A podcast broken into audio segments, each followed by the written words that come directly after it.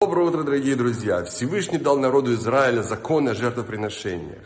Жертвоприношения называются хлебом для Всевышнего. Они питают его. Это то, что мир может дать Богу.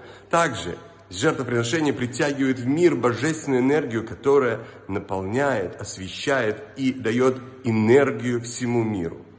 Жертвоприношения обеспечивают постоянную связь между народом, между всем населением этого мира и Всевышним.